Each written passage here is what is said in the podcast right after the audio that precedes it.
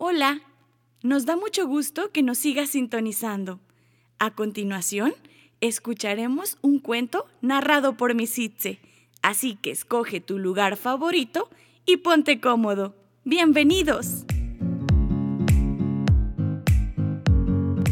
Genius Kids, un espacio donde padres, niños y maestros compartiremos y expresaremos lo que somos, sentimos y creemos.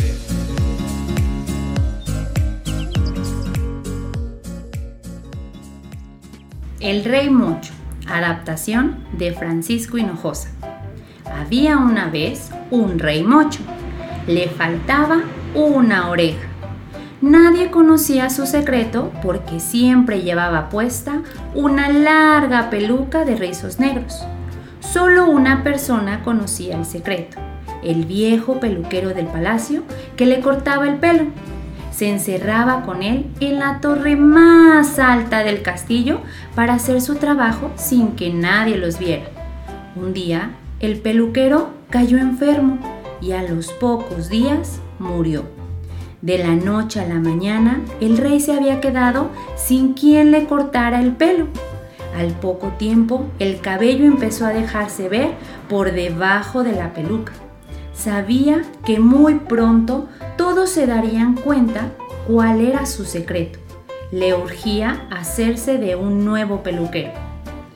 Un día pidió que se pegara un cartel en el mercado de la ciudad que decía, el rey busca peluquero joven y discreto. Esa misma noche llegó al palacio un joven peluquero. Cuanto antes empezó a hacer su trabajo no tardó casi nada en descubrir que el rey era mocho, no tenía una oreja. Si cuentas lo que has visto, dijo el rey con mucha seriedad, te mando matar. El nuevo peluquero prometió guardar el gran secreto. El rey es mocho, se dijo para sí mismo, y no pudo contárselo a nadie. Sin embargo, no podía dejar de pensar en el secreto del rey y lo que más se le antojaba era decirlo a todos sus amigos. Llegó un día en el que ya no pudo más su silencio. Se fue a un lugar apartado, hizo un agujero en la tierra, metió la cabeza y gritó con todas sus fuerzas. ¡El rey es mocho! Luego tapó el agujero y respiró profundamente. Al fin se sentía aliviado. Tiempo después, un joven se encontró en ese mismo lugar un bambú, con el que empezó a hacer unas flautas. En cuanto estuvo lista, sopló y esto fue lo que se escuchó. El rey es mocho,